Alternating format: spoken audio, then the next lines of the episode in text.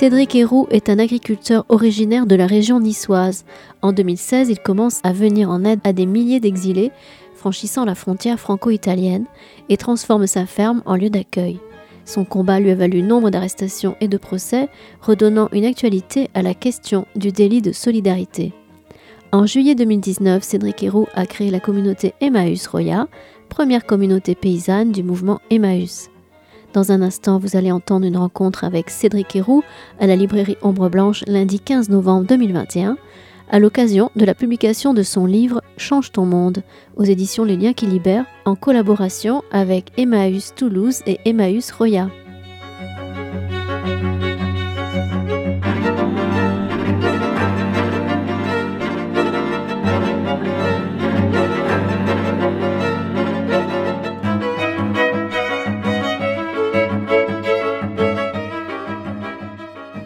Bonsoir.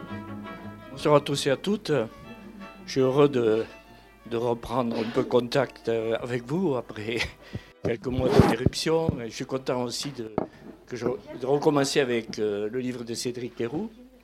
Euh, je voudrais d'abord lui dire merci pour ce livre, spontanément, qu'il a écrit, parce que je faisais partie de, des ignares juristes qui s'en étaient tenus à l'arrêt du Conseil constitutionnel de 2018. Je connaissais un peu votre histoire, mais elle est particulièrement bien exposée dans votre, dans votre livre qui m'a beaucoup touché et je pense que je ne suis pas le seul. Alors, vous êtes connu aujourd'hui euh, comme l'homme de la vallée de la Roya, l'agriculteur, qui, celui qui a consacré 4 ans de sa vie, parce que votre livre, c'est quand même 4 ans de, votre existence. Je pense qu'il aurait dû être publié en 2020, c'est le confinement qui l'a interdit. Vous êtes connu pour votre assistance aux migrants, pour lequel vous avez payé le prix fort. Il suffit de vous reporter à la fin du livre pour voir la chronologie judiciaire. Euh, Change ton monde est une adresse, une adresse au lecteur, je dirais pour moi, qui prolonge l'injonction morale et éthique de votre mère, que vous avez laissée quand vous étiez très jeune. Vous n'avez peut-être pas mesuré la portée, que vous aviez 12 ans, mais quand on lit la, fin de votre livre, on voit qu'effectivement, vous avez appliqué ces préceptes. Alors, votre livre, c'est le récit de cheminement intérieur, le vôtre. Il nous permet de mieux vous connaître, de vous connaître plus intimement, euh, parce que vous ne cachez rien, de mieux comprendre la portée de vos actions. Et surtout, une chose qui m'a particulièrement frappé, c'est la capacité d'agir. Voilà, l'action. La capacité d'agir et d'agir en tant que citoyen, qui devrait incomber à chaque citoyen, et de tirer profit de l'espace de liberté que nous avons tous et que nous n'utilisons pas. Liberté politique, je dirais, parce que votre livre est un livre politique, de mon point de vue. La politique se porte mal aujourd'hui, mais ça fait plaisir de la retrouver dans votre, dans votre bouquin. Jean-Marie Leclésio a dit de vous que vous étiez un héros. Moi, je dirais que vous êtes plutôt un juste, qui me paraît un terme approprié, parce que qui s'est interposé.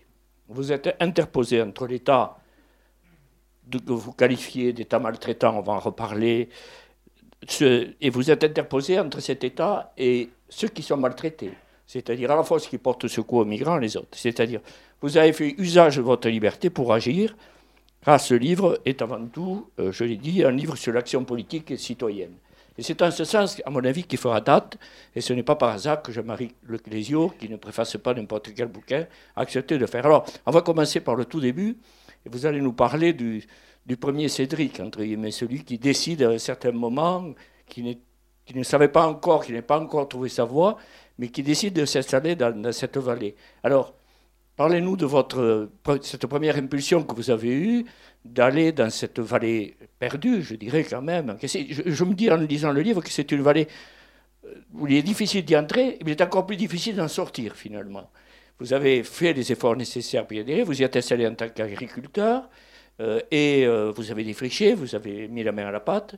Alors, qu'est-ce qui vous a donné envie? Parce que est-ce que c'est votre patrimoine familial, votre généalogie familiale, vous aviez déjà des fibres paysannes. Je n'ai pas l'impression à vous le dire à la fin, vous êtes venu petit petit paysan, mais enfin il y a quelque chose où vous poussez vers cette vallée.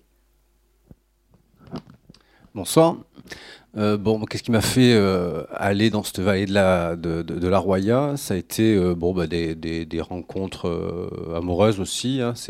Au départ, c'était mon frère qui est venu dans la vallée de la Roya.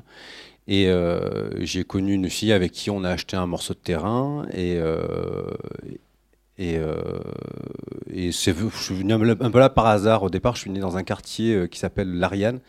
C'est un quartier de, Nice, un quartier populaire. Et, et donc j'y ai côtoyé un peu ce qu'on appelle... parce que quand on dit quartier populaire, c'est quand il y a des Noirs et des Arabes mélangés et des pauvres.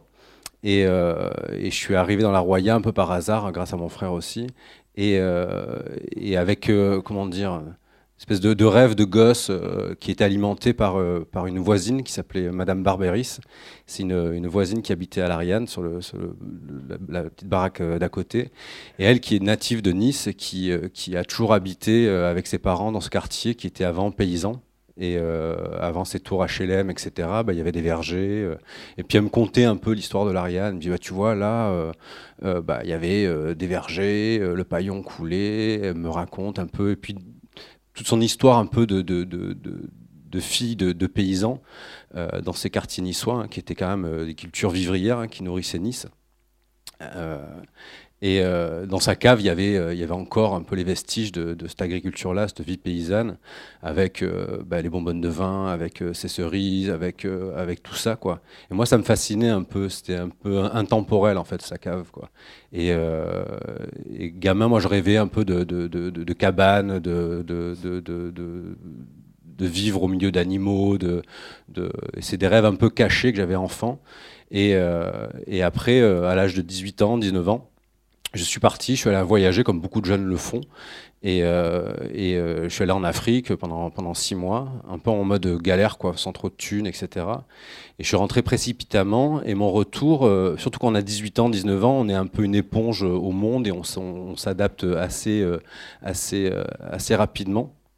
Et je suis revenu, ça c'est un peu, comment dire, mon retour était précipité et c'est pas très bien passé pour moi. Enfin, je m'attendais à ce qu'il y ait des changements. En fait, moi, il y avait des changements dans ma vie. J'avais compris plein de choses, j'avais vécu plein de choses. Mais six mois en voyage, c'est long et euh, c'est une espèce d'intemporalité quoi. Et quand je suis revenu, bah, les gens étaient à la même, au même banc, euh, avec les mêmes anecdotes, avec les mêmes histoires, avec euh, et je me suis un peu marginalisé. J'ai vécu pendant quasiment six mois dans une voiture et, et j'ai tenté de retravailler, etc. Ça s'est mal passé. Moi, le côté du salariat, ça me, me convenait pas trop. Et je suis venu dans la Roya de par une rencontre amoureuse et euh, pour aussi rejoindre mon frère. Et euh, on a construit une. Euh, enfin, construit. On a retapé une, une, campagne qui était. Enfin, un morceau de terre qui était abandonné depuis, depuis avant-guerre. Et euh, non pas dans le but d'être paysan, mais juste euh, dans le but de recréer des rêves de gosse, en fait. Hein, ces rêves qui ont été construits par les récits de cette voisine, Madame Barberis, et, euh, sans volonté vraiment d'être paysan. Et c'est devenu petit à petit, quoi. C'est que j'ai commencé à retaper les, oliviers des voisins, etc., machin. Et j'ai eu un contrôle de la MSA, c'est la Mutuelle Sociale Agricole, qui m'a dit Monsieur Héroux, ça s'appelle du travail dissimulé, etc. Et du coup, j'ai été obligé de me régulariser. Euh, et, je suis devenu euh, agriculteur euh, malgré moi, quoi, un peu par hasard. Et donc ça, c'était en 2002. Et depuis, ben, je suis agriculteur dans cette vallée. Et sans le but de, nourrir la France entière, hein. c'est dans le but de vivre une vie alternative et, et voilà, d'être tranquille, peinard sur mon, pan de, montagne. Quoi. Mm. Jean-Marie Leclésio, dans sa préface, dit que cette vallée a une longue histoire une histoire, euh, une histoire de résistance euh, très, très importante. Ça s'est construit, mais une histoire donc, euh, dont il parle, puisqu'à titre personnel, s'y est réfugié. comment vous dites au début de votre livre que c'est une vallée qui était à l'abandon à un certain moment et que, comme dans beaucoup de vallées les, envahisseurs, entre guillemets, ceux qui arrivaient, qui recultivaient, étaient vus comme des, envahisseurs. Alors vous dites, ça, une première chose, et d'autre part, effectivement, vous dites aussi qu'il y avait une certaine passivité. Peut-être que les deux choses sont, sont corrélées, c'est-à-dire peu d'habitants, mais vous avez quand même, vous êtes beaucoup investi, puisque jusqu'en 2016, quand même, vous dites que vous n'étiez pas agriculteur, mais la fête de l'olive, c'est vous, vous essayez de redynamiser cette vallée à un certain moment. Vous faites le nécessaire, en tout cas, pour créer du lien avec les gens. Parlez-nous un peu de la, mentalité, de la psychologie des gens que vous avez côtoyés, parce que vous en parlez beaucoup. Il y a la roya citoyenne, incontestablement, mais il y avait aussi une tradition un peu de, passivité. On pas, les gens n'étaient pas investis en tant que citoyens. C'est comme ça qu'on peut le voir. Ouais, je sais. Ouais. Euh, en fait, la, la de la Roya, bon, elle a une histoire qui est, longue. C'était avant, c'était italien, c'est devenu français, etc. Et, euh, et surtout, les, campagnes ont été abandonnées euh, par les gens, les, locaux, hein, les gens de souche. Et je me suis retrouvé, malgré que j'habite à Nice, hein, et Nice, Vallée de la Roya, c'est 65 km, et je me suis retrouvé en tant qu'étranger dans cette vallée. Et je faisais partie des néo-ruraux et de ces gens qui, euh, qui reprennent des terrains, euh, ces, ces, espèces d'utopistes. Euh. Et dans les années 70, il y a pas mal de, gens qui sont, pas mal d'Allemands aussi, hein, qui sont venus dans, dans la ville de la Roya. Et j'ai rencontré ces gens quand je suis arrivé en 2002, moi avec tous mes rêves de gosse, etc. Et, j'ai connu une alternative de vie, quoi, avec des, des, un peu des, des, des, des années 70 qui ont repris des terrains, qui en ont fait l'agriculture, etc. Et il y avait une espèce de de jalousie, ouais, j'ai envie de dire, ouais, de, de, la part des, locaux qui, eux, avaient abandonné les terres. Et, euh, et ces, euh, ces, nouvelles personnes qui arrivaient, qui reprenaient euh, ces terres qui avaient été abandonnées, avec des façons différentes de faire.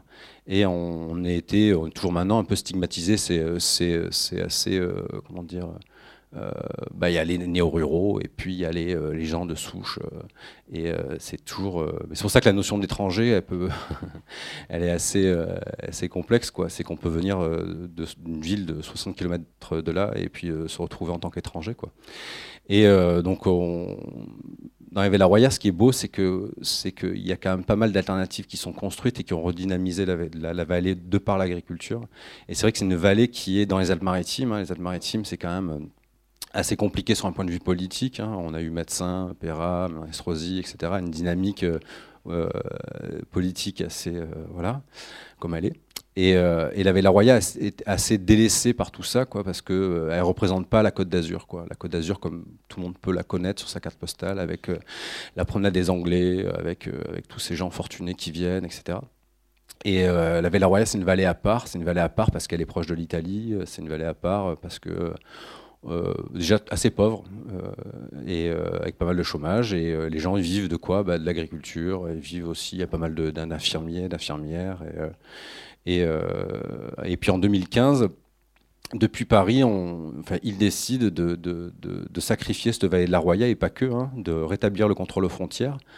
Euh, et sous un prétexte de lutte contre le terrorisme, parce qu'il faut rappeler qu'on est en Europe avec un espace Schengen avec une libre circulation des personnes, et que normalement il est interdit de fermer les frontières pour lutter contre l'immigration. Et euh, le prétexte, c'est la lutte contre le terrorisme.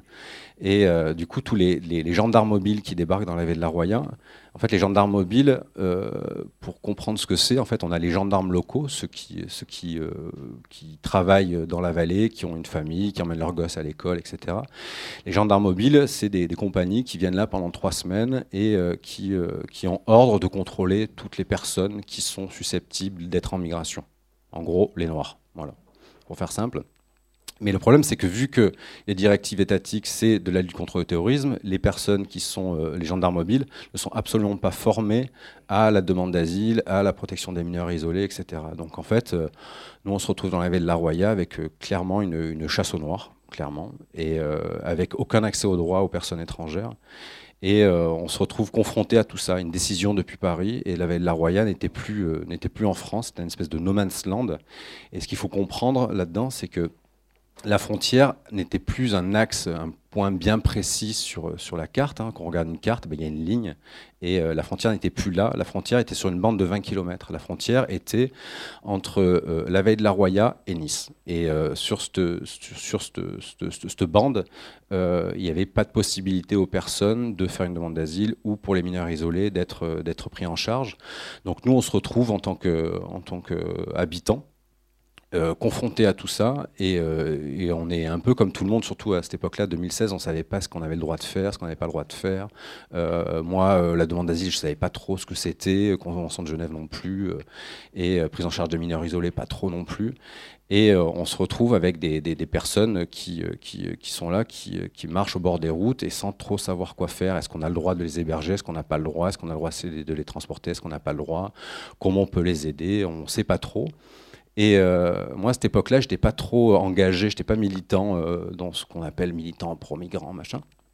Et euh, il y a Suzelle de, de Roya Citoyenne qui, qui m'interpelle, c'est une amie qui habite à Saorge, un village au-dessus du, au du mien, au-dessus de Breil, et qui me dit Cédric, tu voudrais pas héberger, mettre des tentes chez toi? Et je dis oh non, non, moi j'ai pas trop envie. moi j'étais plus dans l'organisation d'événements, comme tu disais, la fête de l'olive, on, on organisait des événements paysans et culturels pour euh, faire une, interaction avec les gens de la Veille de la Roya et les gens de Nice. En fait, on organisait des événements pour faire venir les gens de la ville, pour faire connaître un peu la Veille de la Roya et, euh, faire euh, montrer un peu une alternative paysanne qui existait dans la Veille de la Roya. Moi, j'étais plus dans le côté festif de, la gestion politique, quoi. C'est plus sympa. Et Roya Estoyenne, qui est sympa, mais en fait, c'est des vieux militants. je dis pas qu'ils sont aigris, quoi, mais c'est un peu des gens en colère. et quand ils m'ont demandé de, de, venir les rejoindre, j'ai fait non, c'est pas trop mon truc, j'ai pas trop, pas trop envie. Et euh, ça s'est déclenché quand j'ai réalisé euh, euh, bah, qui, étaient ces gens qui étaient là en bord de route. Et voilà, ça m'a mis face à mes contradictions en fait. C'est que j'avais pas du tout envie de m'en mêler.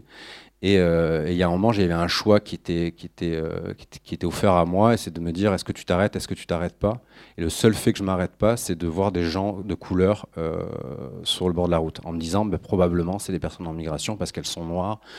Et, moi, avec tous mes discours d'anard, de pseudo-anard, gauchiste, machin, je me retrouvais confronté à, des décisions que j'avais prises, en me disant ben non, j'ai pas, je, j'ai pas envie de m'arrêter, j'ai pas envie de, de me mêler à tout ça, et ça me regarde pas et j'ai pas envie de me faire chier quoi. Et euh, comme beaucoup font, hein, comme on fait tous, je crois. Hein.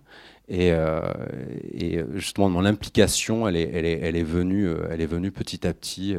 voilà.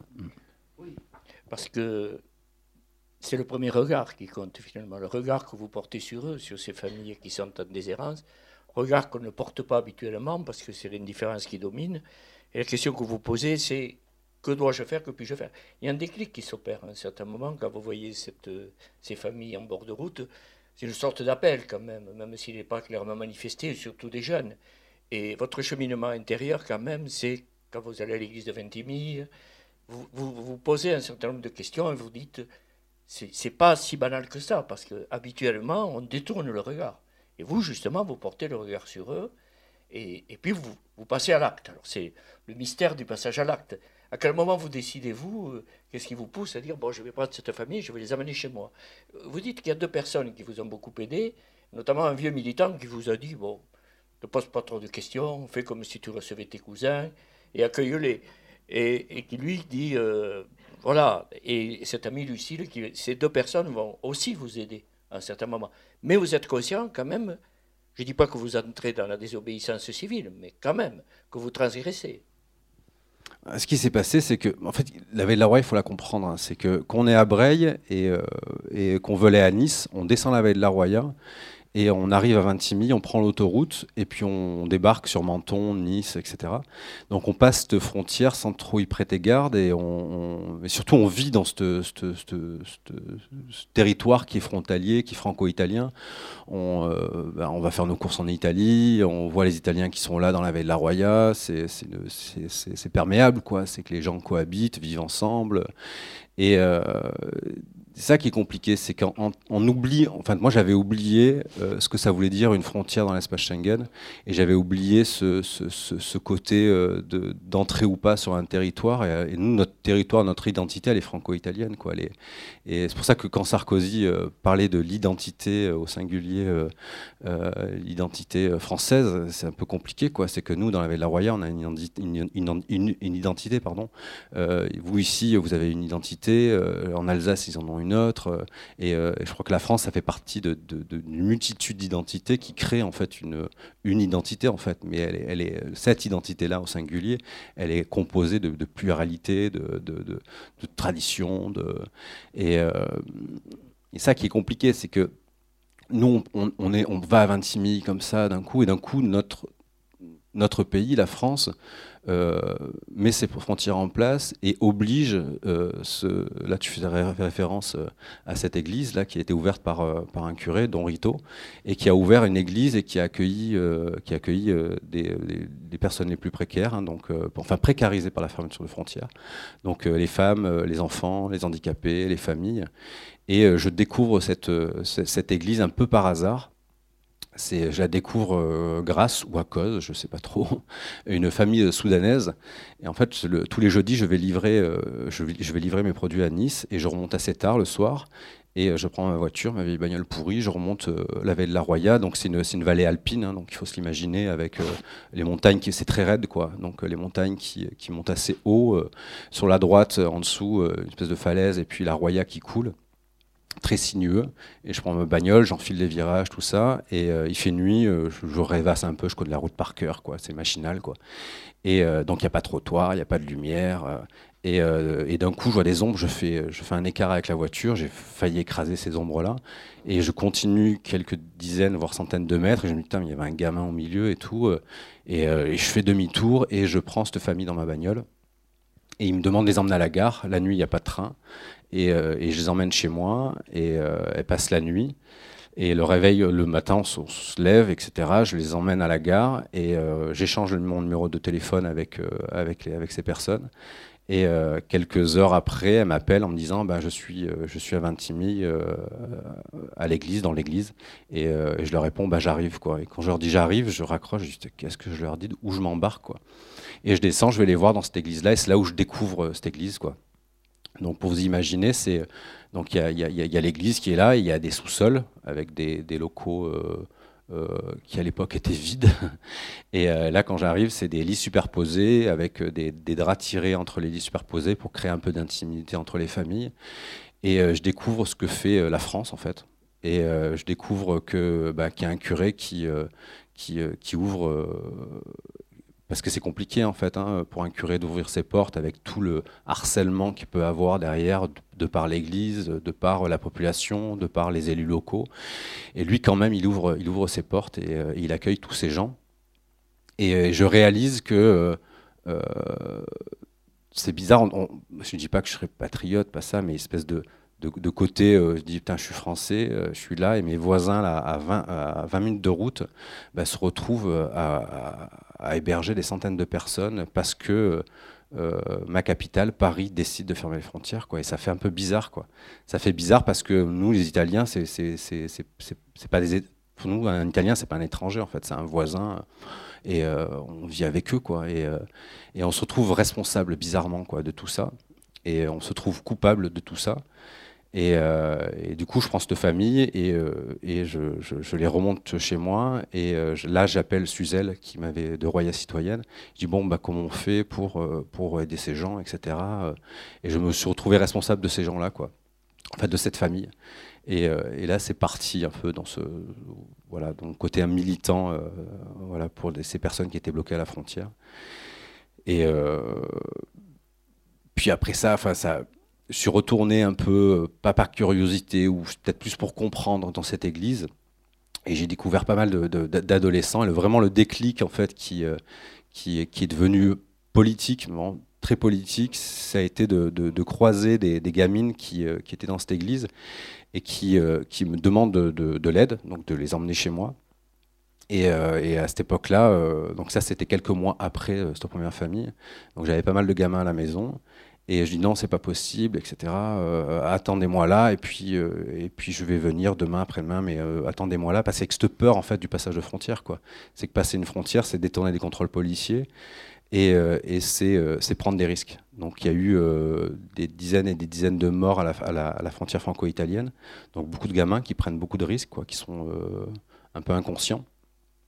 Et, et, le lendemain, il y a une, une gamine qui meurt sur l'autoroute écrasée par un camion. Euh, et, moi, la première peur que j'ai, c'est pas me dire ah là, il y a une gamine qui est morte. Je me suis dit putain, autant, je suis responsable. C'est un sentiment assez égoïste en fait. Et je me suis dit, j'espère que, que c'est pas l'une des gamines qui m'a demandé de l'aider quoi. Et je suis allé voir dans Rito, ce curé, je lui ai demandé, je suis mais elle était là hier et lui, je sais pas si c'est vrai ou pas. En tout cas, pour me rassurer, il m'a dit euh, non non, elle était pas là hier, t'inquiète pas, euh, tu l'as pas vue. enfin, avec le recul, je pense que c'est faux. Et, euh, et, euh, et, je me suis dit, bah, tous les gosses qui sont là-dedans, bah, je, vais, euh, je, je, vais les sortir de cette église et je vais les aider à. C'est non pas passer une frontière, c'est c'est les, les, les, les, les, aider à détourner en fait des, des risques. Et c'est pour ça que c'est que c'est compliqué à défendre dans un procès, tout ça. C'est, on, est, on, est, accusé d'être passé une frontière et on essaie d'expliquer. C'est, je passe pas une frontière, en fait, je, je, détourne des, des, dangers, quoi. Et, euh, et euh, c'est toute la problématique. Et surtout quand on vit euh, une frontière, parce qu'on entend Darmanin, etc., parler de la fermeture des frontières, euh, même des certains partis de gauche hein, souverainistes qui disent oui, il faut avoir une souveraineté nationale, etc. Quand on vit la frontière, on constate quoi? On constate que bah, tous les gens passent, quoi, en fait. Et toutes les personnes passent. Et ce qui est fou, c'est qu'à Vintimille, quand on, on, voit une gamine qui est là et que le lendemain n'est plus là, on se dit mais elle est passée où? Ah, mais elle a dû passer. Et en fait, elle a disparu et pour euh, se rassurer, on se dit bah elle a dû passer, mais on ne sait pas en fait. Et la clandestinité, le problème dans tout ça, c'est que la clandestinité, c'est qu'il n'y a pas de, quand un gamin disparaît, ben on ne sait pas où il est passé. Et, euh, euh, tout ça, en fait, moi j'ai une sensibilité envers les gamins parce que j'ai été éduqué là-dedans. C'est que ma mère était assistante maternelle, donc elle gardait les gamins d'autres personnes qui ne pouvaient pas les garder. Et elle m'a toujours appris en fait la responsabilité de l'adulte euh, de, de, de, protéger l'enfant. Enfin, c'est pas que ma mère qui le dit, c'est aussi la loi. Hein. Mais euh, et, euh, et, de me dire qu'il y a ces gamins qui étaient voués à eux-mêmes. Et, voilà, je me suis dit, ben cette église, je, je, vais la vider et je, je, vais les emmener chez moi. Donc après, ça devient un peu frénétique. Et je dors plus beaucoup, je, je, perds un peu les pédales. Et surtout, ce qui se passe, c'est que tous ces gamins se passe le point GPS de chez moi et arrive tout seul chez moi. Donc on se retrouve complètement euh, débordé. Euh, euh, et, au début, on était débordé parce qu'il y avait 20 ou 30 personnes. Et plus tard, on se trouve débordé parce qu'il y, y, y a, plus de 250 personnes. Quoi. Ce qui est frappant d'ailleurs quand, quand on lit le livre, c'est la discordance, je dirais, entre les qualifications juridiques et la réalité des faits. C'est-à-dire, tout se passe comme si vous voulez vous faire rentrer dans une case obligatoire et le cadre juridique est en discordance totale avec, la réalité. C'est ce que vous étiez en train d'expliquer. Mais tout de même, on est choqué quand on lit, quand on voit la, présence policière massive, euh, les checkpoints. Ça rappelle presque un pays en guerre, un pays occupé. C'est très très choquant de voir ces contrôles policiers permanents. Et vous dites qu'effectivement, la frontière n'était pas contre les frontières, mais s'il y a des passeurs, c'est parce qu'il y a des, frontières. Donc cette idée de la frontière, qui est très étonnante, effectivement, qui n'empêche pas l'errance des mineurs et le renvoi des mineurs. Et par ailleurs, l'autre chose, puisqu'on était sur les mineurs, il est quand même extrêmement choquant parce que, contraire totalement aux conventions internationales, euh, qu'on refoule des mineurs. C'est ahurissant, c'est-à-dire d'imaginer que des mineurs soient rejetés avec un préfet hors la loi qui tranquillement assume euh, à la fois ses incohérences et ses monstruosités juridiques, c'est étonnant dans un état de droit, tout de même. Enfin, pour quelqu'un qui est juriste, c'est mon cas, on est choqué effectivement par cette discordance et par le fait que les droits ne sont pas respectés. Donc en fait, je parlais d'interposition, c'est pour rappeler à l'État qu'il ne fait pas son travail d'état de droit. C'est comme ça qu'on peut le voir? Au début, je n'y connaissais un peu rien, euh, toutes ces toute cette obligation de l'État, euh, tous les droits qu'ont les personnes en migration et les étrangers. Et je me dis, bah, pour pouvoir avancer, pour pouvoir un peu lutter, et donc du coup euh, me lancer dans une dynamique militante, il faut que je comprenne un peu mieux euh, le, droit et comprendre un peu mieux tout ça. Donc je vais dans une réunion à, Nice avec pas mal d'associations et qui parlent des mineurs isolés. Donc euh, ils sont là, il fait bon, il y a quelques mineurs isolés qui sont renvoyés. Euh, euh, et je dis mais c'est pas que quelques mineurs isolés, c'est que tous les mineurs qui sont chopés dans les Alpes-Maritimes sont dégagés en Italie. ils me disent ah non tu peux pas dire ça, c'est pas vrai. je suis bah allez dans l'église, allez discuter avec les gamins et vous verrez ils ont tous des refus d'entrée. Les refus d'entrée en fait c'est les papiers que la police donne aux, gamins pour les, pour les renvoyer à la police italienne et que la police italienne les remette, les remette en Italie. Et euh, donc on n'est pas d'accord là-dessus. Il dit bah, t'exagères quand même, Cédric, machin. Je sais bah, demain ou après-demain, vous descendez, vous venez et allez demander aux gosses, quoi. Donc ces gens descendent et, euh, et euh, je les rejoins plus tard. Ils me disent bah Cédric, tu vois, on leur a demandé, il y en a aucun qui qui, qui s'est fait renvoyer de, France en Italie. Et je sais bah attends un peu, je discute un peu et, et, ces gamins me font confiance, quoi, me font confiance parce que je trouve des solutions qui sont un peu alternatives, quoi, donc passage de frontières. Et, et, du coup, il se, il se confie à moi, et tu as tous les gamins qui viennent et ils me filent tous leurs refus d'entrée, etc. Et il y a même des gamins parmi eux qui ont été déjà pris en charge par l'aide sociale à l'enfance, qui étaient dans des foyers à Nice et qui se baladaient dans les rues à Nice et qui sont fait choper par les flics et renvoyés en Italie, alors que déjà pris en charge par. Et euh, je leur montre ça, je leur montre tous les refus d'entrée. En fait, tous les gamins étaient euh, renvoyés euh, de, France en Italie. Et là, il y a ces réseaux associatifs qui, réalisent tout ça. Et, à ce moment-là, je me dis, mais il y a vraiment une lutte à faire qui, est d'ordre juridique et prouver que, l'État est dans l'illégalité. Surtout en parallèle, c'est que ce qu'il faut comprendre, c'est que j'habite dans un village, Braille-sur-Roya, 2000 habitants, avec des gendarmes qui, euh, euh, qui, sont là, qui habitent là, qui emmènent leurs gamins à l'école, qui, euh, et on essaie de leur expliquer un peu que ce qu'ils font, c'est illégal, ils ne comprennent pas bien, ils ne sont pas formés à ça. Et on, se dit, bah, ce qu'il faut, c'est leur prouver que les ordonnances étatiques, donc données par le préfet, sont complètement illégales et on fait un, piège avec, euh, avec, euh, avec une famille érythréenne qui est consciente de ça. Parce que si on a réussi euh, à faire avancer le droit pour les, personnes en migration, c'est parce qu'il y a eu des sacrifices aussi faits par des personnes qui étaient en migration et en connaissance de cause et, des gens qui sont allés un peu au casse-pipe pour, pour faire avancer toute cette lutte. C'est qu'il y, a des personnes en migration qui ont pris part aussi de, de, de ce combat-là, ce combat juridique.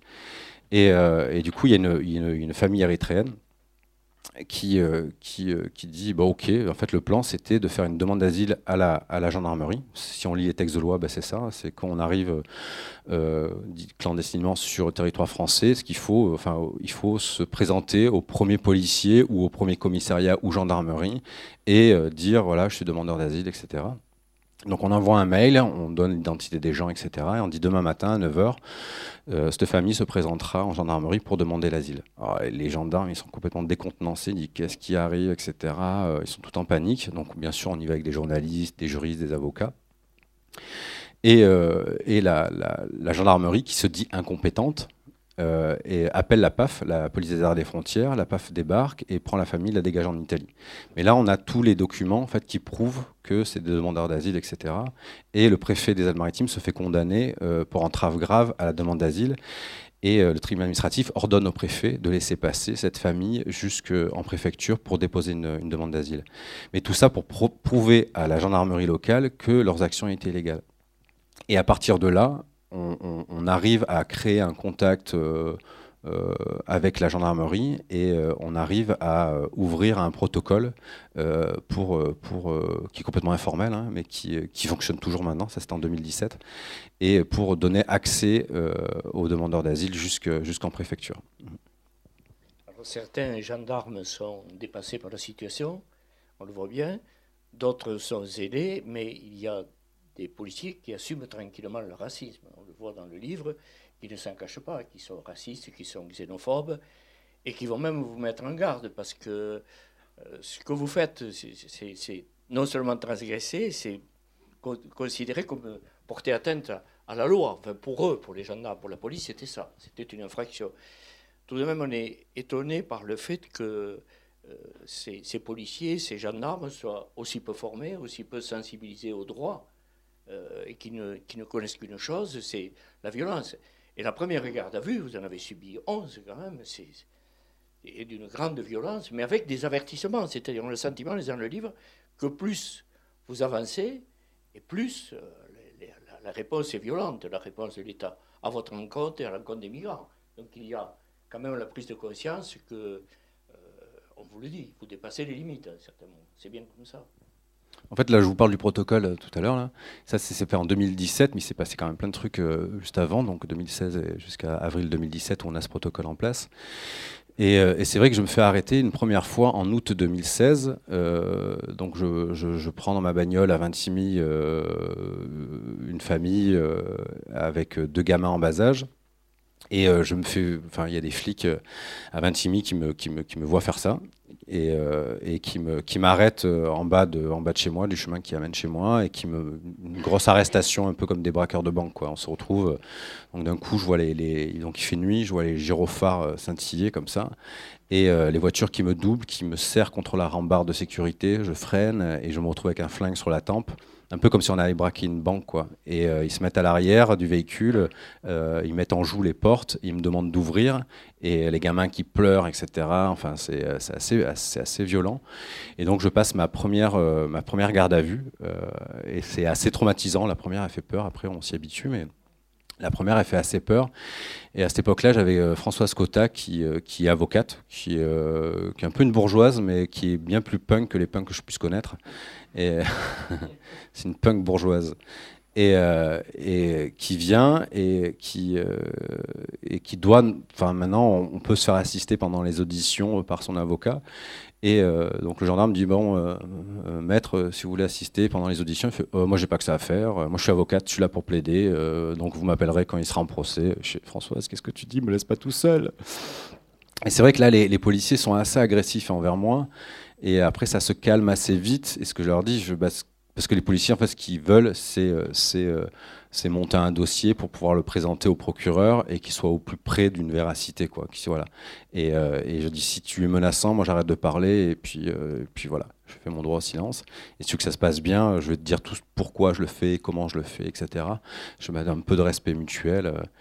Euh, et, Françoise Cotta, donc mon avocate, remonte chez moi. Au début, je comprends pas bien pourquoi, mais elle va arracher les pieds d'herbe, parce qu'à l'époque, je, plantais un peu d'herbe. Et elle va arracher mes pieds d'herbe et surtout euh, elle va, euh, euh, faire déménager d'autres familles qui sont à la maison et parce qu'elle elle sait qu'il va y avoir une perquisition le lendemain. Moi, je ne suis pas habitué à ça, donc je ne sais pas. Et le lendemain, il y, y a une perquisition et les flics, en fait, ils, commencent à connaître un peu mon personnage. Ils disent bon, en fait, Héroux, il est plutôt sympa, ça va. Donc euh, il y a cette perquisition qui s'opère euh, et, j'ai vu le constat de la perquis, il est assez drôle. Et euh, ils font des photos et ils présentent Petit Chat. Petit Chat, c'est un chat noir qu'on a à la maison. Ils présentent les oies, ils présentent les, poules, etc. Machin, on dirait Martine à la ferme, quoi. et, la, perquisition se, suit et la garde à vue se finit. Et, euh, euh, avant de se finir, en fait, il y a, un, flic de la PAF, et c'est marrant parce que ce flic de la PAF, c'est sa, femme, ou sa compagne, je sais pas, mais euh, sa femme tenait un stand à la fête de l'olive que j'organisais. Elle me dit Putain, monsieur Roux, vous savourez, je suis un peu mal à l'aise, c'est que ma femme vous aime bien et elle tient un stand pendant la fête de l'olive que vous organisez. ah bon et tout, ouais, vend des bijoux avec des perles, machin. Hein. Et je fais ok, machin. Il me dit bah, le procureur a quelques D'autres questions, c'est euh, la question, c'est euh, euh, pourquoi j'ai un véhicule non adapté au transport de personnes, parce que j'avais transporté ces gens dans un véhicule utilitaire. pourquoi vous achetez pas un nouveau véhicule? Et pourquoi votre action n'est pas encadrée une, par une association? Et donc, je réponds un peu comme je peux, je comprends pas bien la question. Et, je finis par bénéficier de l'immunité humanitaire et parce qu'il faut savoir, c'est que le délit de solidarité n'existe pas. Hein. C'est vraiment une interprétation de la loi euh, qui, emmène à incriminer des gens qui sont solidaires, mais ça n'existe pas. En fait, ça n'a jamais existé. C'est que tant qu'il n'y a pas de, contrepartie directe ou indirecte, on peut aider des gens, euh, même à faire passer une frontière, hein, et on peut aider des gens. Et euh, quand on entend partie, contrepartie directe, moi j'entends l'argent, et contrepartie indirecte, ça voudrait dire que j'aide des gens et en contrepartie, ils m'aident, euh, je sais pas moi, à refaire la peinture dans la maison, etc., euh, couper du bois ou je sais pas, à travailler pour moi gratuitement en échange d'eux. Et euh, là, vu que c'est purement humanitaire, je bénéficie de, de tout ça. Mais à cette époque-là, j'étais absolument pas médiatisé. Je faisais ça dans mon coin. Et, euh, euh, donc il y a Hubert dont tu as parlé au, départ, Hubert Jourdan, lui qui fait de l'accueil euh, depuis longtemps chez lui. Et je me dis aussi, bon c'est un message, on a gagné quand même quelque chose. Je fais une garde à vue, passage de frontière, flagrant délit, et c'est le seul flagrant délit en passage de frontière, c'est important de, s'en rappeler de ça. Et, je vais voir Hubert et je lui dis mais comment tu fais pour accueillir des gens? Comment tu t'organises bien? Je dis bah, tu t'organises comme, voilà, comme tu accueillerais ta voisine, ton voisin, ton, ta cousine, ton cousin. Euh, voilà, c'est pas si compliqué que ça. Je dis ok, c'est la meilleure réponse que j'ai eue sur l'accueil, c'est ça. Et, euh, euh, et, après, il me dit, par contre, ce qu'il faut, s'il faut euh, que, là, tu as gagné quelque chose avec, euh, non pas ce relax, mais cette, immunité humanitaire, et il faut en parler au grand public, quoi. Il faut médiatiser. Je, suis ah, non, non, non, non, je veux pas médiatiser. Il ouais, c'est important de le faire, il faut le faire et tout. donc, je réfléchis un peu et je me dis, bon, ok. Et donc, à ce moment-là, je, sous les conseils du procureur, hein, quand il m'a dit euh, il faut que ça soit encadré par une association, il faut avoir un véhicule adapté. Moi, je sors, on fait une, campagne d'appel aux dons et on achète un véhicule 9 places. Et, je rejoins Roya Citoyenne pour que ça soit encadré dans, un cadre associatif. Et j'accepte la, médiatisation. Donc euh, c'est Nathalie Masseglia qui s'occupe de ça. Elle m'appelle, il y a un, journaliste du New York Times euh, qui, euh, qui est là et qui voudrait t'interviewer, etc. Machin. Et c'est Adam Nossiter qui, qui débarque, je ne le connaissais absolument pas. Un mec qui parle vaguement français et un peu bourge, quoi, avec sa petite chemise blanche, tout propre sur lui. voilà et qui, qui, commence à me poser des questions et je lui parle, j'ai l'impression qu'il m'écoute pas quoi. Je me suis mais et après il me dit euh, il devait rester quelques heures. Il me dit Est-ce que je peux rester quelques jours avec vous? Et je vais appeler un photographe pour venir vous photographier. Je dis bon, bah, Si tu veux, si ça te fait plaisir, appelle un photographe.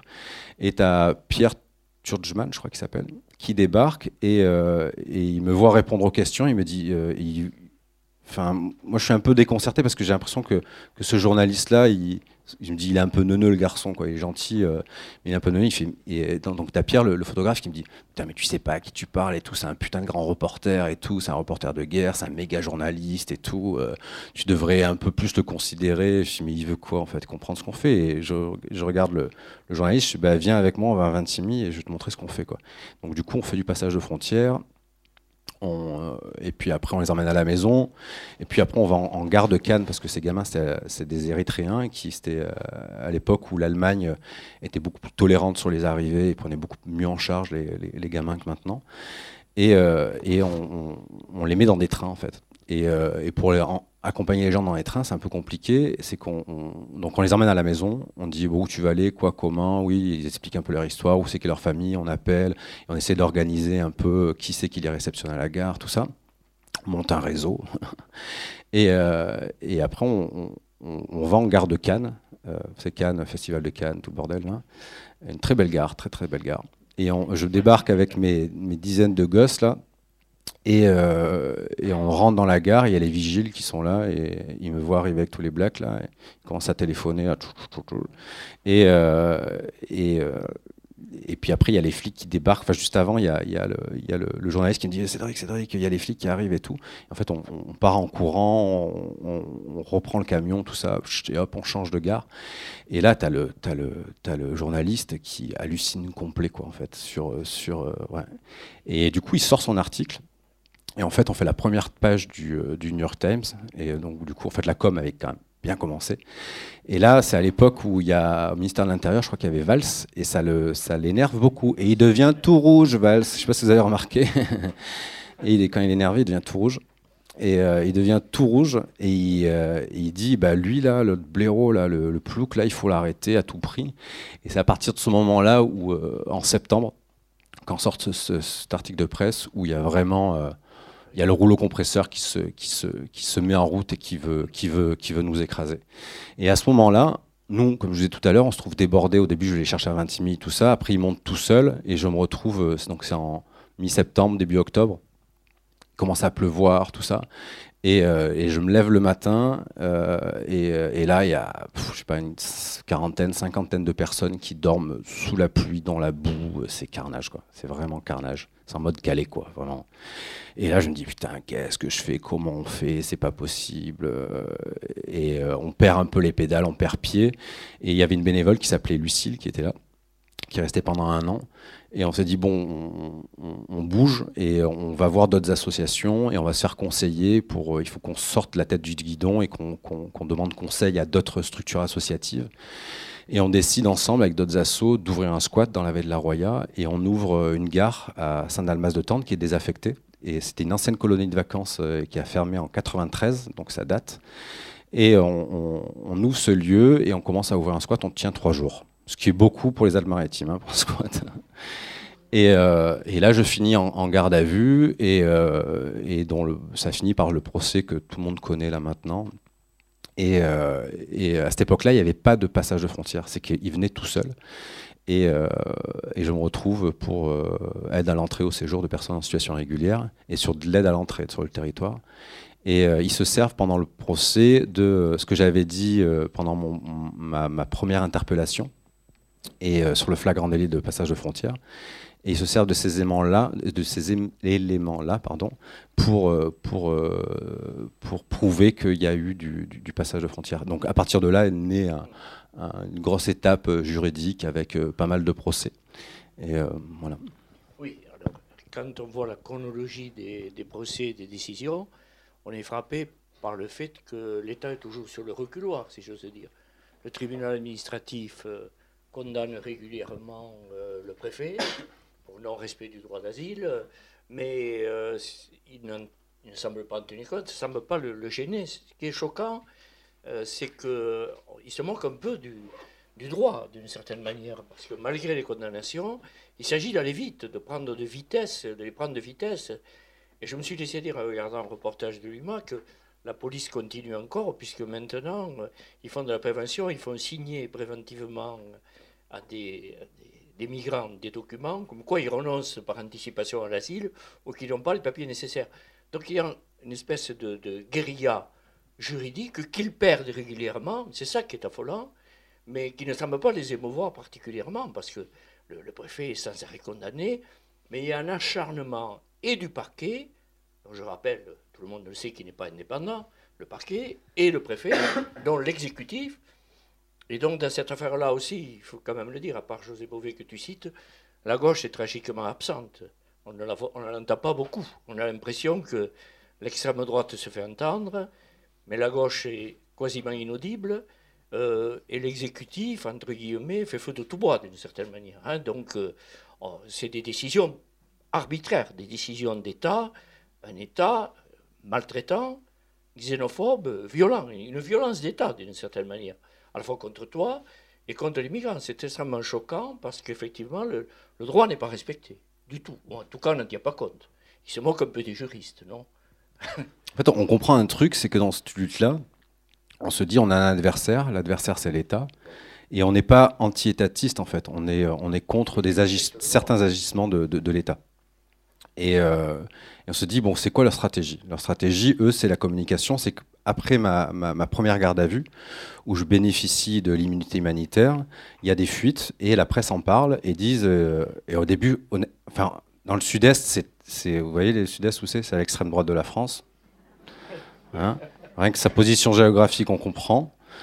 Et, euh, et j'ai pas trop envie. Euh, il faut comprendre que je fais mon marché à Breil, tout ça. J'ai pas trop envie de, mettre au grand jour mes actions. Et il y a un article de presse de dire euh, un militant no border, euh, je sais plus ce qui se idéaliste, utopiste, je sais plus quoi, fait passer des clandestins, nanana, nanana, et bénéficie de l'immunité humanitaire. Et c'est un éleveur de poules euh, à Breil-sur-Roya. Je suis le seul éleveur de poules à Breil-sur-Roya.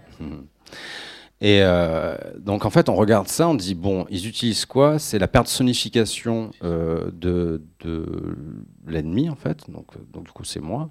Et ils utilisent le côté juridique pour euh, arrêter. Bah, bon, on va faire pareil en fait. Et au lieu de faire une lutte euh, anti-flic euh, de base, de dire ah, les flics c'est des méchants, c'est des racistes, etc. On se dit bah non, on va prendre le préfet qui s'appelle Leclerc et tout, et on met euh, chaque com, chaque fois qu'il y a des, irrégularités euh, faites par la police, on met la photo du préfet avec sa petite tête là, et, euh, et on met son nom et on, fait la com contre Leclerc, contre Leclerc, contre Leclerc, etc. Et on, le rend visible en fait. Et on n'a jamais fait de la com anti-flic, jamais quoi. Et ça a été toujours contre contre contre leur boss quoi, donc contre le contre le préfet. Mais du coup, même les flics voient ça qu'on fait pas de, com contre eux et du coup ils sont plutôt sympas avec moi. Et même les gendarmes mobiles qui, euh, qui commencent à encercler ma ferme euh, commencent à, faire des patrouilles autour euh, et on se retrouve avec 50 gendarmes mobiles tout autour donc c'est quand je rentre chez moi c'est bonjour monsieur Héroux papier s'il vous plaît bonjour monsieur contrôle d'identité enfin et donc ça reste cordial etc et et euh, on se dit, eh ben, tiens, ça marche quand même un peu. Et chaque fois qu'il y a des bénévoles qui viennent à la maison, on leur dit, bon, par contre, vous prenez pas la tête avec, les flics, vous savez d'être courtois, euh, voilà, de garder des bonnes relations. Et euh, du coup, ce qu'on fait, on, ben, on, fait de la com contre le préfet, et aussi on attaque le préfet au tribunal administratif avec Zia Oloumi, qui est mon avocat, qui est un spécialiste en droit des étrangers, et, et on fait, on fait du, voilà, on fait de l'attaque euh, juridique à fond et euh, Ziaoulumi fait condamner le préfet plus de 400 fois en, un peu plus d'un an, le préfet des Alpes-Maritimes. en fait, on arrive à prouver qu'il est dans la légalité. Et je te rejoins là-dessus, ce qui est assez troublant. En fait, c'est facile d'aller dans un tribunal administratif et d'attaquer un préfet sur. Et en fait, il y a des ordres. Le préfet n'est pas condamné, c'est pas vrai. Il y a une ordonnance du tribunal administratif qui ordonne au préfet de dire bon, on sait que c'est pas systémique, mais il faudrait que sur ce cas-là, ben, vous revoyiez un peu euh, votre procédure et que vous l'adaptiez pour que ces personnes puissent accéder à, leurs droits. Et, euh, euh, et, donc, du coup, on fait ça, on fait pas mal d'attaques juridiques contre, contre le préfet. Mais ce qui est compliqué, c'est qu'on a, on, espère emmener le préfet au pénal, et ce qui est quasiment impossible, ça doit être possible, mais nous, on n'a pas réussi. Il a essayé, lui. Lui, il a essayé parce qu'il a, ouais, il a, il a, il a porté plainte contre moi.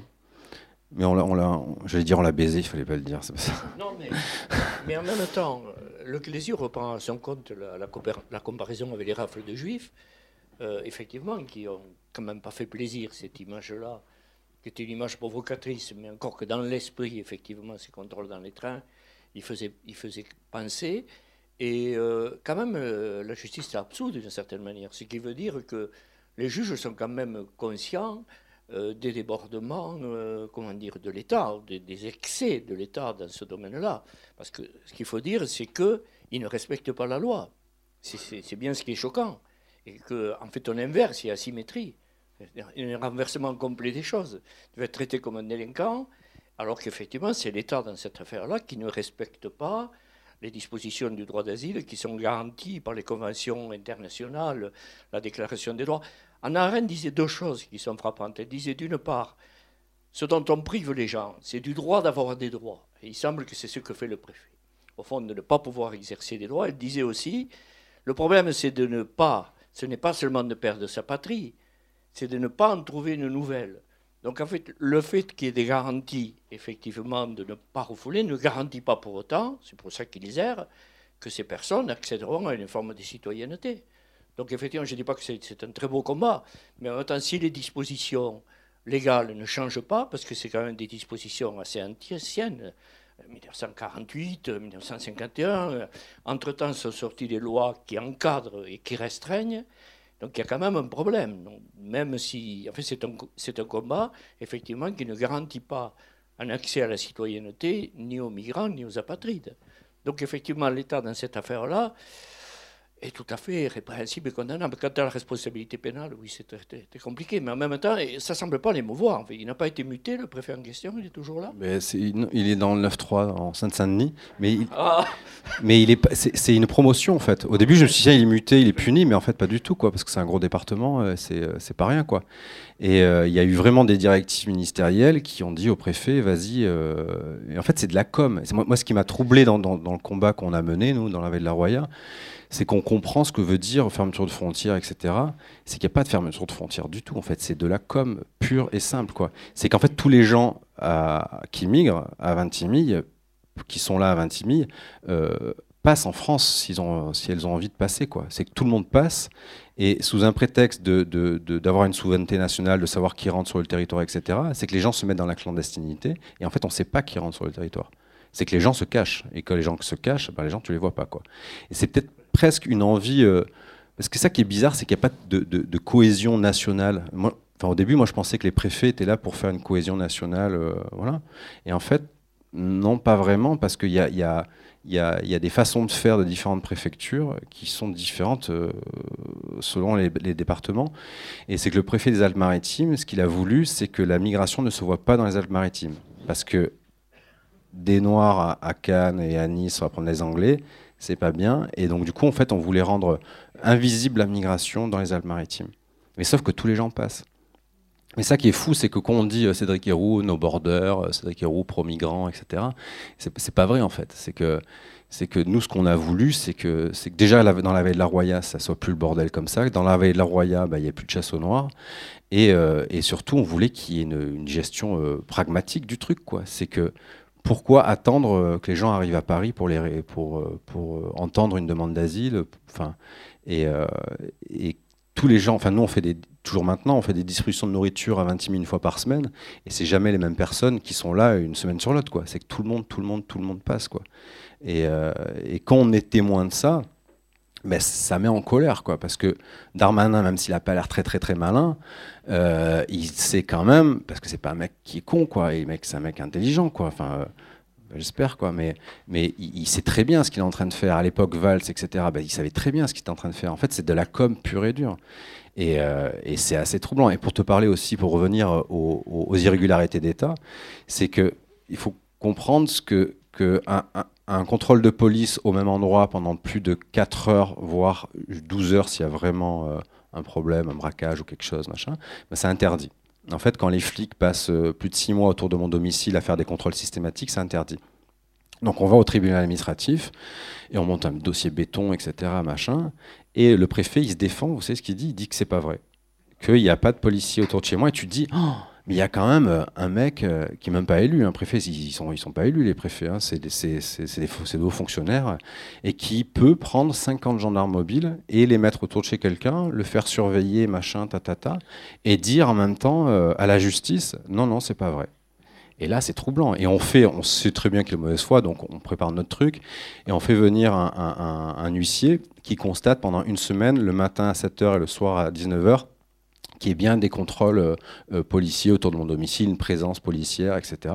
Donc huissier, c'est cher. Hein. Et, euh, et, le préfet répond, ouais, mais entre-temps, ils sont partis. Et là, tu fais... Et, et, le tribunal administratif s'est dit non compétent pour traiter l'affaire. Donc en fait, on a perdu. Quoi. Et c'est assez, assez troublant de voir à quel point l'État euh, peut ne pas respecter la loi. Et c'est compliqué pour euh, un, citoyen que je suis d'entendre dire euh, la justice, oui, mais il faut respecter la loi, etc. Machin. Mais on le voit bien dans le film libre de Michel Toesca. Et au moment qu'on ouvre ce squat au Luciole, à Saint-Almas, qu'on ouvre ce squat en octobre 2016, il y a le directeur du cabinet de préfet qui débarque avec le procureur de la République et qui me dit Oh, monsieur Héroux, c'est pas très, très, très bien. Je dis c'est pas très très bien. C'est certes notre notre action elle n'est pas au top quoi, mais euh, si nous on, est dans l'illégalité, c'est parce que vous vous êtes dans l'illégalité quoi. Et ils sont là euh, sans, dire un mot en fait. Et, euh, et ça qui est troublant quoi, c'est que on pousse des, gens à mener des actions clandestines. Et vous savez, c'est pas facile de cacher des gens dans, sa bagnole, quoi.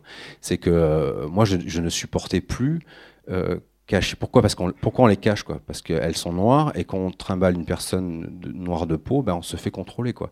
Et on et d'expliquer à un gamin euh, ben, qu'on le cache sous des, boîtes d'œufs machin ou des couvertures à l'arrière de sa bagnole euh, pour euh, pour l'emmener dans une préfecture ou pour l'emmener à l'ASE, etc alors qu'il est sur territoire français. À ce moment-là, c'est, euh, euh, ils arrivent tout seuls euh, à Bray-sur-Roya, ils sont chez moi et je veux les emmener dans d'autres départements ou un département qui les prend en charge. Quoi.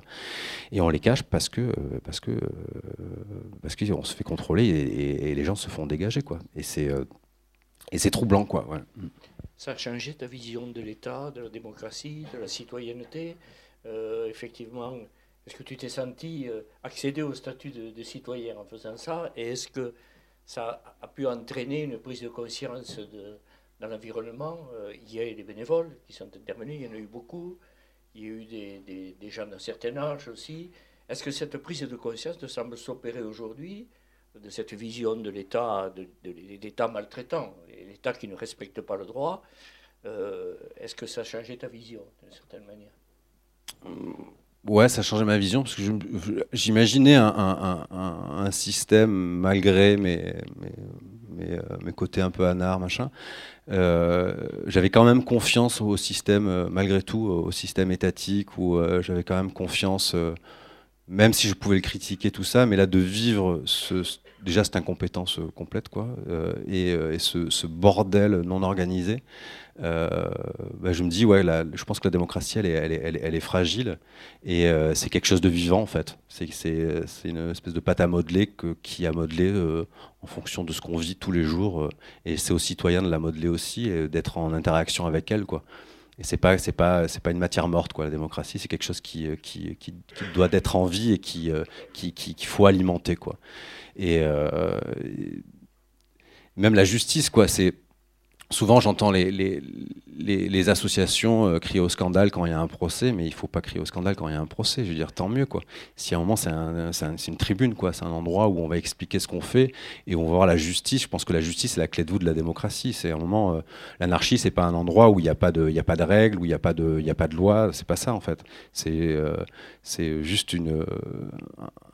Enfin, nous, on a une communauté Emmaüs et on met ensemble des règles avec les compagnons pour qu'il y ait un vivre ensemble avec, euh, des, codes de, société en fait. Où, euh, et euh, je me suis perdu dans ce que je disais là.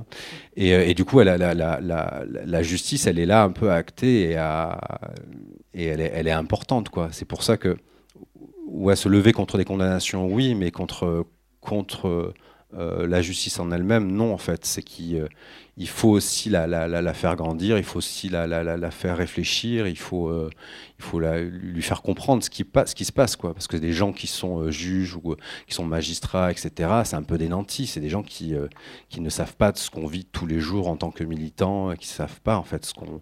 Il faut leur expliquer, quoi. Et ils en ont besoin aussi, quoi. C'est pour ça que. Les procès sont ultra importants dans une lutte militante. Quoi. C'est, vraiment ultra important. Alors le fait que le Conseil constitutionnel est tranché prouve quand même que le débat il était à la fois politique il était juridique aussi. C'est qu'à un certain moment, on a pu penser, certains ont pu penser que la solidarité était un délit. C'est quand même étonnant, c'est le moins qu'on puisse dire, alors que ça fait partie des, ça fait partie de, l'idéal, non seulement de l'idéal de la République, mais liberté, égalité, fraternité. Donc on est quand même un peu sidéré de voir que le Conseil constitutionnel a fallu attendre 2018 il a fallu. Et puis, euh, une espèce d'inventivité juridique qui, moi, m'a sidéré. C'est-à-dire que ce concept juridique, même la notion d'immunité, c'est, euh, comment dire, c'est pas encore ça, c'est très bien, mais il faudra aller au-delà. Donc, qu'est-ce qu'on a passé de cet arrêt du, Conseil constitutionnel? C'était quand même une satisfaction profonde, parce que, pour la petite histoire, je dis ça, il semble que le président du Conseil constitutionnel se soit réveillé de son long coma juridique en déclarant il y a peu de temps qu'il allait falloir se mettre à contrôler les lois d'urgence. Jusqu'ici, il n'a pas dû les voir passer. Donc effectivement, délit de solidarité, c'est quand même étonnant pour les juristes, en fait de ma génération. C'est étonnant que le Conseil constitutionnel ait dû trancher un point qui n'aurait pas dû faire débat, non? En ce qui s'est passé, pour, parler du côté juridique, c'est qu'il y a eu un procès donc après le squat des Lucioles, etc., où je me fais arrêter. Donc il y a un procès qui va en première instance au parquet de Nice. Là, je me fais condamner à 3 000 euros d'amende avec sursis. Euh, le parquet fait appel, on fait appel aussi. Euh, on va en cours d'appel d'Aix-en-Provence. Là, je prends 8 mois de prison avec sursis. Nous, on fait appel, donc on va en cassation, et en cassation, on, dépose une, question prioritaire de constitutionnalité, une QPC. En fait, on demande au Conseil constitutionnel, est-ce que ce qu'on appelle le délit de solidarité ne met pas à défaut notre devise, liberté, égalité, fraternité, sur la question de la fraternité? Bien évidemment que la devise est dans la Constitution, mais la, la fraternité n'est pas à valeur constitutionnelle. Il y avait de la liberté, l'égalité, mais pas la fraternité.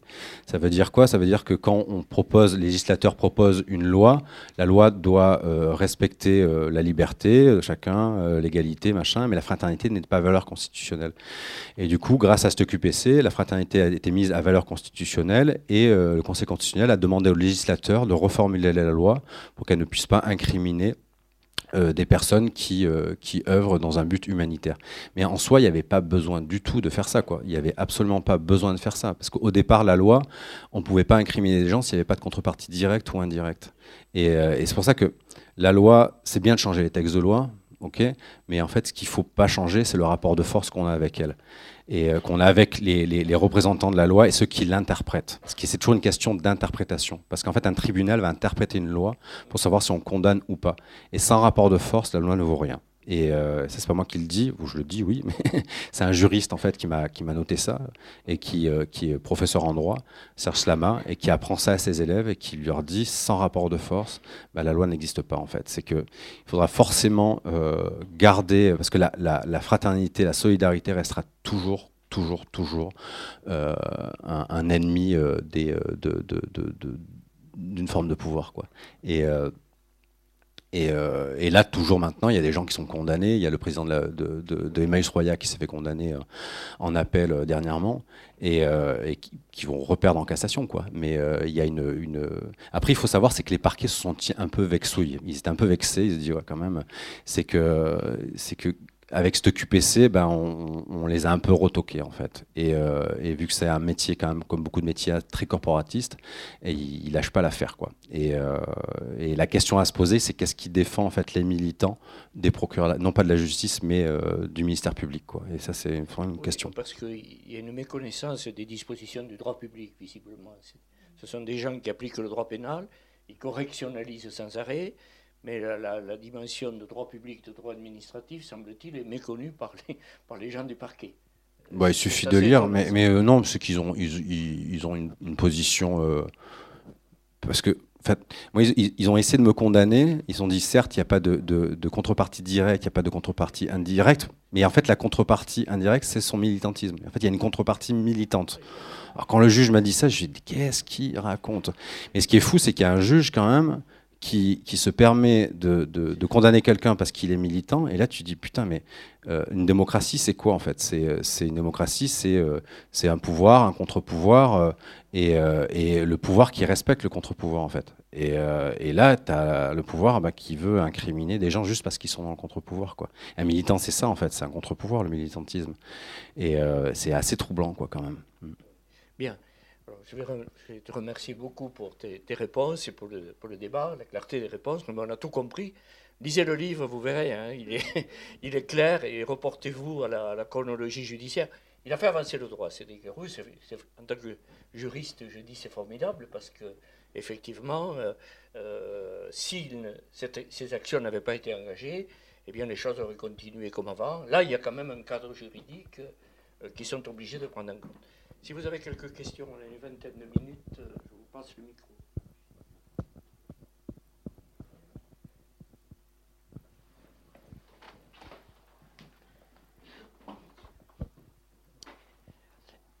Merci. Euh, c'est pas, pas à proprement parler une question, c'est des considérations, mais je me refuse à ce que l'intelligence euh, partagée, collective, soit un, jeu de questions-réponses, si vous êtes d'accord avec ça. euh, ce que moi, euh, j'ai suivi de tout ça euh, m'a beaucoup euh, enrichi, puisque ça a complété mon expérience personnelle. J'ai aussi hébergé dans un milieu ici à Toulouse des réfugiés et j'ai eu des difficultés très très différentes des vôtres. mais quand j'ai donc lu les, documents qui, avaient trait à votre affaire, ce qui avait retenu mon attention, c'était que vous avez dit j'ai pu faire tout ça parce que je n'avais rien ou pas grand-chose parler de votre maison, voilà. Euh. Et en fait, euh, euh, effectivement, moi qui ai beaucoup de prisons avec sursis également, qui vais certainement y aller bientôt, puisque les procès s'accumulent, et que je suis rentrée ici par effraction, parce que je n'ai pas eu de passe, et c'est par ruse que je suis rentrée, donc la, peur au ventre est à, à tous les échelons. eh bien, effectivement, euh, je suis d'accord avec vous qu'un procès est une, occasion de tribune médiatique. Encore faut-il avoir le luxe de la médiatisation. Euh, et en fait, il y a une médiatisation euh, quand il y a déjà un consensus quand même, parce que vous avez des alliés politiques, pas assez.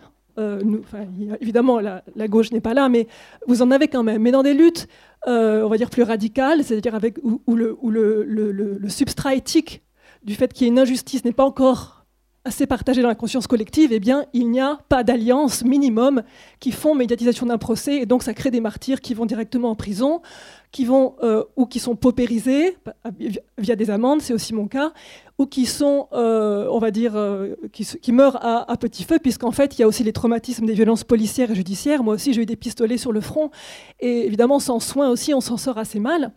donc voilà, pour dire que euh, euh, je salue euh, votre entreprise politique au sens du courage, mais vous bénéficiez d'un certain luxe que n'ont pas tous les désobéissants, plutôt les désobéissantes. je m'explique, vous avez insisté sur la fraternité, mais c'est pas un concept qui devrait être valorisé. Euh, vous l'avez mis en équivalence avec la solidarité, c'est pas tout à fait la même chose, hein, puisque nous, nous sommes absentes, nous les femmes, du, concept de fraternité. Les mots ont un sens. Et euh, dans ces affaires-là, euh, eh bien, les femmes prennent beaucoup plus cher. moi, j'ai hébergé une famille et l'épouse et moi-même, avec tous les enfants, nous faisions tout le travail. Et le, l'homme polytraumatisé qui avait passé toutes les frontières, qui venait de Tchétchénie, avait des excuses pour aller pas bien, mais elle également, elle pourtant, elle portait tout. Et euh, voilà, en tant que femme, ma position n'était pas la, même que la vôtre dans, dans cette affaire-là. Juste pour précision, moi je, vais aller en prison, je suis pour la lutte animaliste parce que je libère les poules que vous vous séquestrez. Donc je suis pour l'abolition de toutes les frontières jusqu'à la plus petite. Bon, c'est pas moi qui écris la devise, hein, mais euh, donc, quoi vous dire? C'est vrai qu'il y, a un problème de, oui, euh, patriarcal dans la société, ça c'est évident. Mais je veux dire qu'une euh, lutte n'oppose pas une autre non plus, quoi. Et après, on s'est servi, comme je l'ai dit tout à l'heure, on s'est servi de la médiatisation euh, en, tant qu'arme de lutte. Et, c'est pour ça, ça qu'on a été beaucoup critiqué aussi avec des milieux beaucoup plus extrémistes que le, que le nôtre. Euh, sur le côté de la, communication, de, de, travailler, oui, de travailler avec des médias mainstream, etc. Et euh, ça a été une stratégie euh, politique d'utiliser. Après, en soutien politique, on n'a on pas de soutien politique. Et on n'avait pas en 2016-2017. Et ce qui a fait la médiatisation, ça a été le, ça a été le premier procès beaucoup, quoi. Mm. Oui, il y a une adhésion parce que pourquoi Enfin, moi j'ai vu euh, pendant qu'on est quand j'étais avant que, euh, que DTC Emmaüs Roya existe, on était à Emmaüs Roya, euh, à euh, Roya Citoyenne, et euh, donc c'est Nathalie qui gérait euh, tout ce qui était com, médias, etc., machin, et les journalistes faisaient le tour de tout le monde, et ce qui ressortait c'était Cédric Héroux. Mais pourquoi? Parce que c'est vendeur en fait. C'est le fermier, machin, nanana, sa maison pourrie, ta ta ta ta ta ta. C'est vendeur. Moi je suis un outil marchand, je sais très bien. Moi, je, suis tout à fait conscient. voilà, je suis tout, tout, à fait conscient à ça. Mais y a un moment, soit il y a un truc, surtout dans le, dans le côté euh, de, de, de, la demande des personnes qui étaient, qui étaient chez moi, c'est des personnes qui ont besoin, euh, qui ont envie en fait de s'intégrer dans ce système-là en fait, dans un système euh, papier, travail. Il y a des gens qui, sont venus chez moi qui rêvent aussi d'avoir une Rolex et une grosse bagnole, etc. Et nous, on est dans une démarche complètement différente, en fait. Enfin, moi, je suis dans une démarche complètement différente. Avec, euh, moi, je suis pauvre, j'ai pas d'argent, j'ai jamais eu euh, trop de thunes dans ma vie, mais euh, c'est ce qui fait aussi ma richesse de pouvoir lutter, de pouvoir prendre le temps. Euh, après, j'ai le luxe aussi d'avoir choisi cette vie-là. C'est que je, suis à mon compte. Enfin, j'étais à mon compte, j'étais agriculteur, ce qui m'a donné un luxe aussi. C'est que j'étais pas salarié. je vois par exemple Suzelle euh, qui, euh, qui est grosse militante de Royal Citoyenne et qui, elle, travaille pour la communauté de communes et qui ne peut pas, en fait, se retrouver condamnée parce que sinon, elle, est, elle, se, retrouve, elle se retrouve sans, sans, sans, sans métier, quoi. Et après, c'est clair que c'est ça devient un luxe de pouvoir, de pouvoir lutter, ça c'est évident. Quoi. Mais c'est un luxe qui se construit, quoi, je pense aussi. Hmm. La liberté n'a jamais rendu tranquille. Euh,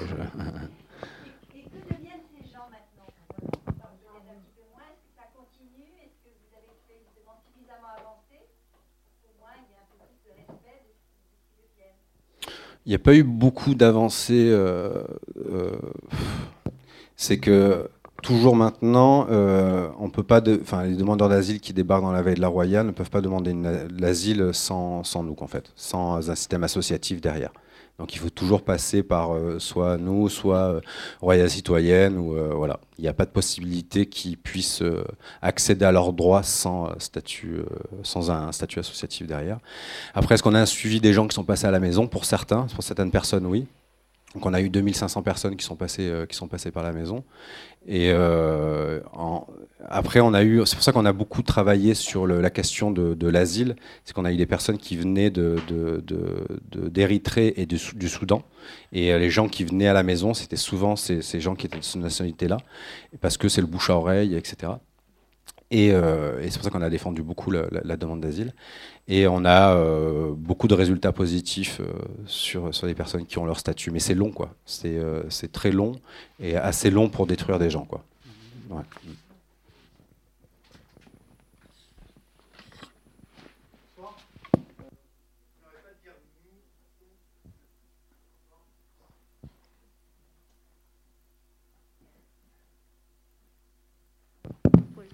Bonsoir. vous dites beaucoup on, nous. C'est qui vous, vous, vous êtes combien? Vous, j'imagine, c'est votre boulot à plein temps maintenant. Qui êtes-vous? Ben, Moi, je suis porte-parole d'une de, de, asso et d'un mouvement, je pense.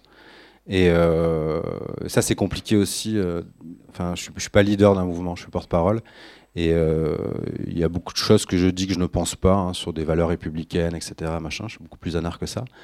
Et, et nous, bah, c'est les gens de la Vallée de la Roya qui, qui, qui luttent tous les jours. C'est Emmaüs Roya qui, qui, qui lutte. C'est les compagnons là en ce moment qui sont à Emmaüs Roya. c'est nous, c'est ça. C'est le on quoi. Sur ce cas précis, honnêtement, j'ai pas du tout d'avis parce que je ne me suis pas assez renseigné pour, pour en avoir un. Euh, tout ce que je sais, c'est qu'il y a des gens qui sont en train de crever, euh, là, qui vont crever dans le froid, ça c'est évident. Et, euh, mais après, je connais pas précisément, je ne suis pas assez documenté pour avoir un avis tranché de quelle solution, quoi, comment. en tout cas, tout ce que je vois, c'est que c'est y a des gens qui vont crever, ça c'est une évidence. Hein. Et, mais il n'y a, a, pas que là-bas, quoi. Enfin, je veux dire, à Calais Enfin, c'est de l'ordre de la décence. C'est pour ça que moi qui me gêne dans cette lecture en fait un peu binaire, euh, ce sont, on dit euh, euh, les militants pro-migrants, etc. Machin. C'est moi je suis pas pro-migrant forcément. En fait, j'ai pas, pas d'avis non plus là-dessus. Je suis pas assez intelligent pour en avoir un honnêtement. Et tout ce que je veux, c'est ce que je demande, c'est de la décence en fait dans des gestions politiques. Et, et là, on est sorti de la décence et de l'ordre de la morale en fait et une morale qu'on apprend à des gosses normalement de 3 ans en fait. Tu fais pas, tu tapes pas ton voisin, tu vois, tu partages ton goûter, enfin c'est trucs de base en fait. Et euh, on est sorti de ça quoi. Et euh, je trouve ça assez dramatique. C'est déjà la France sur sa compétence en fait à faire. On parle souvent d'intégration, etc. Euh, les échecs qu'on a eu avec l'intégration de personnes de par une stigmatisation, de par une volonté en fait d'exclusion, euh, on n'a on pas, on pas compris en fait. Et on, fait pire qu'avant. Et ce qui se passe maintenant euh, sur l'accueil des, des, personnes euh, étrangères, bah, c'est, ça n'a jamais été aussi grave. quoi c'est que souvent on entend les politiques dire oui, mais il faut qu'ils s'intègrent. J'ai presque envie de dire surtout ne vous intégrez pas. Parce qu'en fait, qu'est-ce qu'ils connaissent de la France? Ils connaissent les bombes à lacrymogènes, ils connaissent la violence, ils connaissent le non-accès aux droits. Euh, et surtout ne t'intègre pas à ça, parce que la France, j'ai envie de dire, c'est pas ça en fait. C'est ce que fait la dame, c'est ce que nous on fait dans la Roya. Et, et ce qui est fou, c'est que c'est absolument pas pragmatique, parce que les gens qui sont contre euh, la, migration ne sont pas forcément contre les migrants. Il y a cette lecture binaire en fait. Est-ce qu'on est alors il y a les gens pour la migration qui sont une espèce de gauchistes, bisounours, etc. Et les gens qui sont contre la migration, c'est des gens de droite, euh, euh, pragmatiques, etc. machin. Mais a un moment, les gens qui sont contre la migration, ils sont pas forcément pour noyer des gens en Méditerranée, ils sont pas pour ce qui se passe en Biélorussie, ils sont pas et, les gens qui sont contre la migration, ils sont peut-être contre des effets pervers dus à une mauvaise gestion de la migration. C'est qu'à un moment si euh, parce qu'est-ce qu'il y a une nationalité à la délinquance? C'est la question, elle est là, en fait, qui est posée en ce moment, quoi. Hein, qu'on entend le Z ou, euh, ou même pas que ça, hein, euh, qu'on entend même des, des, des, des, politiques de gauche, même. Hein, et presque, on entendrait dire qu'il y aurait une nationalité à la violence, à la délinquance. et, est-ce que c'est pas le statut social? Si, si demain on, on, on embauche que des droitiers par pragmatisme, parce que parce qu'on les embauche pas, on n'embauche pas les, gauchers parce que les machines ne sont pas adaptées aux gauchers et qu'on ferait des, des, quartiers avec que des gauchers, etc. On peut faire ça avec les roues, on peut faire ça avec les femmes, on peut faire ça avec qui on veut, quoi. Et euh, il y a un moment, c'est euh, comment, comment, on crée tout ça. Et c'est que ce qui est fou, c'est que moi, le constat que j'ai fait dans mon, petit euh, combat là de ces quelques années, c'est des gamins qui allaient assez bien, malgré ce qu'ils avaient vécu, euh, euh, donc euh, pour parler des Érythréens, donc l'Érythrée et passage de désert de, la Libye, de, la Méditerranée, etc. Moi, je les ai vus deux ans après, pour certains, deux ans après qu'ils étaient passés à la maison, à Paris, complètement fracassés en fait. Et c'est qu'on est en train de, fracasser des gens euh, et qui, qui, resteront sur le territoire. Parce qu'un Érythréen, jamais on pourra le, renvoyer dans son pays. Il n'y aura jamais un accord bilatéral. Et même si on écoute l'extrême droite, oui, renvoyez-les chez eux, s'il n'y a pas d'accord bilatéral, ils ne pourront pas. Peut-être se servir dans notre pays pour se faire un stockage, euh, ça c'est possible. Mais euh, en attendant, c'est comment on gère de façon pragmatique la migration pour qu'elle se passe bien. Et là, j'ai l'impression que tout est mis en œuvre pour que ça se passe mal et que la migration soit un échec. Et le problème, il est là, je pense.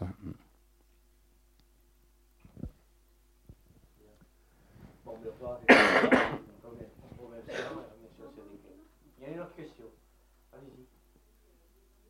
ne.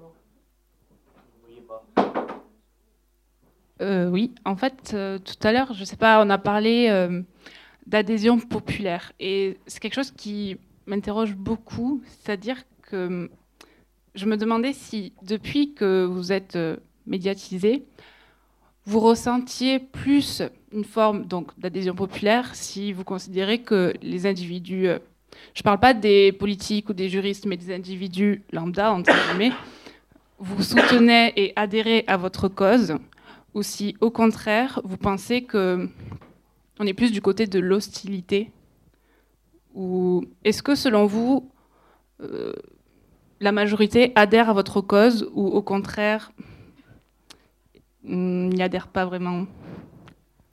Ouais, je comprends ce que, ce que vous dites. Mais, mais euh, après, quelle vision on a de la lecture? Qu'est-ce que ça veut dire la majorité ou pas? Là, euh, c'est une lecture médiatique qui nous dit ce que les gens pensent, ou alors avec des.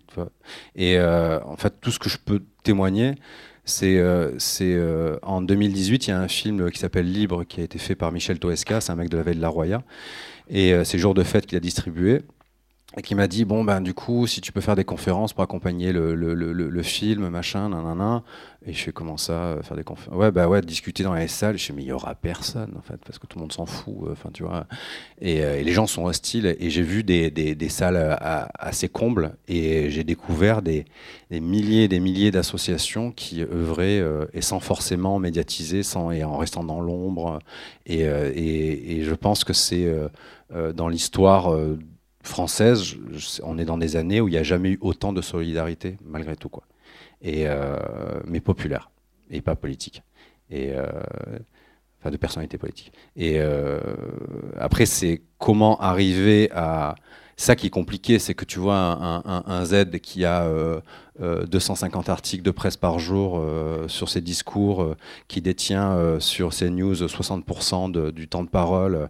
Et c'est comment arriver à à lutter contre ça, ben, on n'a pas les mêmes outils, on n'a pas les mêmes, euh, mêmes armes que lui, quoi. Et, euh, et ça, c'est compliqué, quoi. Et euh, de comment, ben, des soirées comme ce soir, de pouvoir, tu vois, en parler, etc. Et même se rassurer, de dire, putain, on n'est pas seul, on n'est pas trois dans la salle. C'est quand même euh, voilà, c'est quand même. Euh, bah, de toute façon, après, la démocratie, souvent, c'est ce que dit l'extrême droite, dire oui, il faut faire un référendum, et la démocratie, c'est ça en fait, c'est le pouvoir des, plus nombreux. Mais la démocratie, c'est pas ça du tout en fait, c'est le respect des minorités, la démocratie. Et, euh, et c'est qu'on on a oublié ce que ça voulait dire la démocratie, quoi. Et même, enfin. Là, j'ai l'impression qu'il y a un node-up en fait de la, de la démocratie par des, un système politique, un système néolibéral. Et, euh, euh, enfin, moi, je suis assez pessimiste en fait clairement. Hein. Et, euh, et, et, quand je parle avec des personnalités de, de, de gauche sur dire la défense des personnes euh, du féminisme, de, de, des mineurs en fait, même les gamins ou des étrangers, ou, euh, ou et on, on, te dit surtout des, des, des, des, étrangers, on te dit ouais mais c'est un peu compliqué. Et puis notre but en fait, si on commence à dire ça, euh, ben euh, c'est un peu inaudible. En fait, le but on fait plus de la politique de défendre des idées, on, on, on, défend, un système électoraliste de la politique. Et moi, ce que je leur dis, je fais, on s'en fout d'être au pouvoir, en fait. Si les gens sont pas d'accord avec ce qu'on dit, on respecte ça aussi, ça se respecte aussi. C'est, un moment, on peut pas faire de concessions sur des, sur des, sur un, sur ce qu'on défend comme valeur euh, euh, politique de gauche, en se disant, euh, ben, on va pas en parler parce que du coup, on va pas être élu et on va, et, euh, et j'ai l'impression qu'on se perd là-dedans, en fait. Et la gauche a complètement failli, euh, complètement euh, sur. Et là, c'est pour ça qu'elle est, elle est, elle est, détruite, quoi. C'est que, c'est qu'à force de vouloir à tout prix, à tout pouvoir, déjà, on n'a pas, ils n'ont pas réussi. Et, et, et, en plus, on n'a pas défendu des idées. Mais surtout que des idées, c'est, c'est pas, c'est, c'est pas un caillou, en fait. C'est, tu vois, c'est, c'est quelque chose de qui, qui, qui, qui, qui se travaille, qui s'échange, qui se construit ensemble, et qui, tu vois, et il faut faire l'éducation populaire, il faut discuter avec des gens il faut. C'est l'éducation aussi. avoir une idée politique, c'est avoir accès à une éducation, quoi. Et, euh, c'est échanger, quoi. Donc euh, c'est sûr que c'est pas sur ces news en 5 minutes qu'on va défendre un programme politique, quoi. Et euh, c'est pour ça que moi je pense qu'il faut continuer à, même si c'est dur, je comprends ce que, vous disiez tout à l'heure, c'est dur de, combattre dans la vie tous les jours, mais c'est essentiel en fait. Et il faut, il faut vraiment arriver à pas se dégoûter parce que c'est important de continuer, c'est important d'agir en, en, tant que même citoyen. Je trouve ça un peu. J'ai beaucoup réfléchi sur la citoyenneté. Je trouve ça un peu con parce que euh, tu vois l'accès à la citoyenneté, c'est pas si évident que ça. Nous, on a une communauté Emmaüs et on a très peu de citoyens parce que c'est des gens qui sont euh, étrangers, voire sans papier et qui n'auront jamais l'accès au, droit de vote et ça exclut beaucoup beaucoup de gens cette notion de citoyenneté et, euh, de dire oui action citoyenne c'est pas. Il faudrait trouver un autre mot. Je sais pas. Merci en tout cas de votre écoute.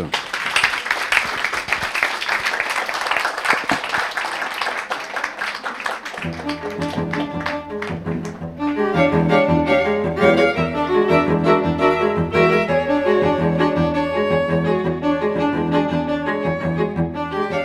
s'agissait de Cédric Héroux à la librairie Ombre Blanche lundi 15 novembre 2021 autour de la parution de son ouvrage Change ton monde aux éditions Les liens qui libèrent lors d'une rencontre organisée en partenariat avec Emmaüs Toulouse et Emmaüs Roya, mouvement fondé par Cédric Héroux. Réalisation et mise en onde Radio Radio.